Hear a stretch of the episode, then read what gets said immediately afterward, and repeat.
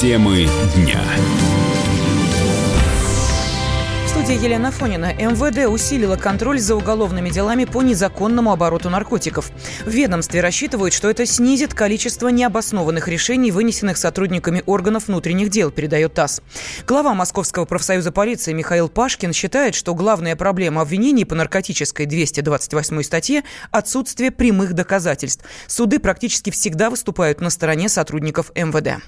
Должна быть четкая фиксация того, что человек либо покупает, либо продает, либо хранит наркотики, то есть аудиозаписи, видеозаписи, понятые. То есть должно быть проведен комплекс оперативно-розыскных мероприятий полностью, который подтверждает, что данный человек там не случайно где-то нашел и принес, сдал там эти наркотики, как у нас было, и возбудили дело на сотрудницу, а он целенаправленно этим делом занимался и неоднократно. То есть это должна быть серьезная такая оперативно-розыскная работа, разработка, а не так, раз на хапок взяли кого-то, нашли наркотики и 228 сразу статья. Здесь могут и подбросить, и все что угодно сделать э, ради палки показателей. Я думаю, что именно в связи с этим МВД решила ужесточить вот этот именно контроль за делами оперативного учета. Ранее Владимир Путин поручил Министерству внутренних дел до 1 октября усовершенствовать контроль за незаконным оборотом наркотиков. Это стало реакцией на преследование журналиста «Медузы» Ивана Голунова. Его задержали 7 июня в столице якобы за хранение запрещенных веществ. Адвокат Голунова заявил, что наркотики подбросили полицейские. Через несколько дней после широкой огласки в СМИ дело против журналиста закрыли из-за недоказанности вины. Двое генералов МВД и несколько полицейских УВД по Западному административному округу Москвы Москвы были уволены. Сам Голунов утверждал, что преследование связано с его журналистской деятельностью.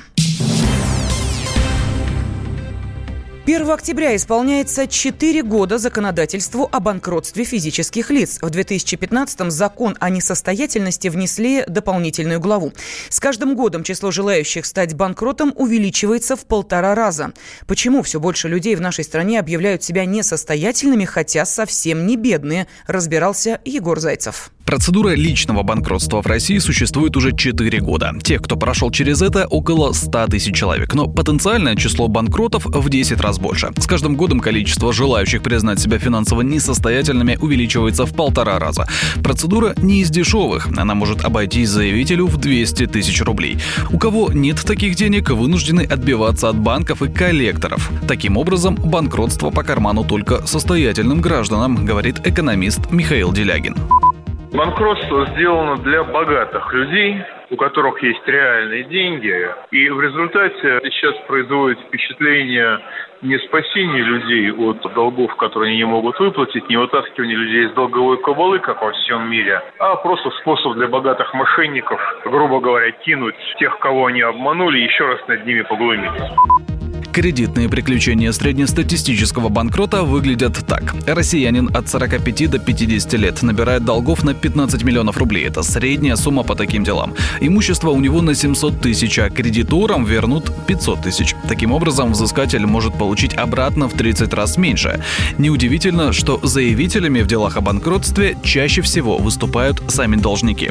Но нередко банкротами становятся по стечению обстоятельств. Типичная ситуация. Человека увольняют с работы, работы. Исчезает источник дохода, нарушаются сроки по кредитным взносам. В дверь стучат коллекторы. Чтобы выйти из затруднительного положения, человек занимает деньги у микрофинансовых организаций и пошло-поехало. Таких должников уже много, а будет еще больше, отмечает банковский аналитик Максим Осадчий ухудшается положение населения.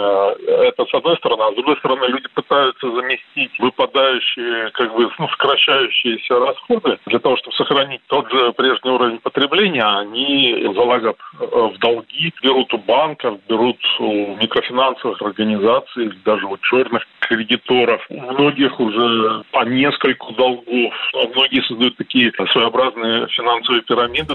Не стоит рассчитывать на то, что признание банкротом сразу избавляет от долгов. Нередки случаи, когда суд отказывается списывать задолженности, признает банкротство фиктивным, то есть определит, что у человека были деньги для того, чтобы рассчитаться с кредиторами, но он их потратил на что-то другое. Егор Зайцев, радио «Комсомольская правда». Российские банки массово снизили ставки по ипотеке, следует из запроса РИА Новости. Так, минимальная ставка на готовое жилье теперь составляет почти 7,5% годовых для зарплатных клиентов. Ипотека дешевеет с весны этого года. И основная причина – снижение Центробанком ключевой ставки. Вице-президент гильдии риэлторов России Константин Апрелев убежден, это приведет к тому, что россияне начнут активнее брать ипотечные кредиты. Надо понимать следующее, что у нас есть и другие инструменты регулирования объемов выдачи ипотеки, которыми, кстати, Центробанк очень эффективно пользуется. Например, снижение ставки по ипотеке. И таким образом, если, например, одновременно уменьшать объем, который должен быть обеспечен по возврату кредита, а, там, например, до уров... на уровне 30% вместо 50%, которые сегодня, скажем, существуют, то еще параллельно при этом снижать ипотечную ставку, то мы получим получим тех же самых заемщиков, только платить они будут дешевле, меньше, и, соответственно, с моей точки зрения, будет меньше рисков. Я думаю, что мы придем к снижению ставки и к увеличению надежности кредитно-финансовой системы, потому что когда слишком большой объем ежемесячных выплат у наших граждан, это непомерная нагрузка, и на самом деле это не очень хорошая история, потому что люди сами загоняют себя в определенную яму. Поэтому действия Центробанка, они направлены на стабилизацию ситуацию, с моей точки зрения. Тем временем стало известно, что россияне задолжали больше 7 триллионов рублей по ипотеке. Об этом сообщает Центробанк. Только за август этого года просрочки выросли на 236 миллиардов. Ранее Владимир Путин поручил профильным ведомствам разработать меры по сокращению ипотечной ставки до 8% годовых и ниже.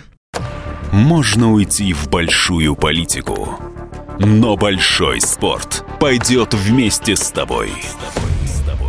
Чемпион мира в тяжелом весе. Боксер с самыми большими кулаками за всю историю бокса. Действующий депутат Государственной Думы. А теперь еще и ведущий радио «Комсомольская правда». Николай Валуев в авторской программе «Большой спорт». По средам в 10 вечера по Москве.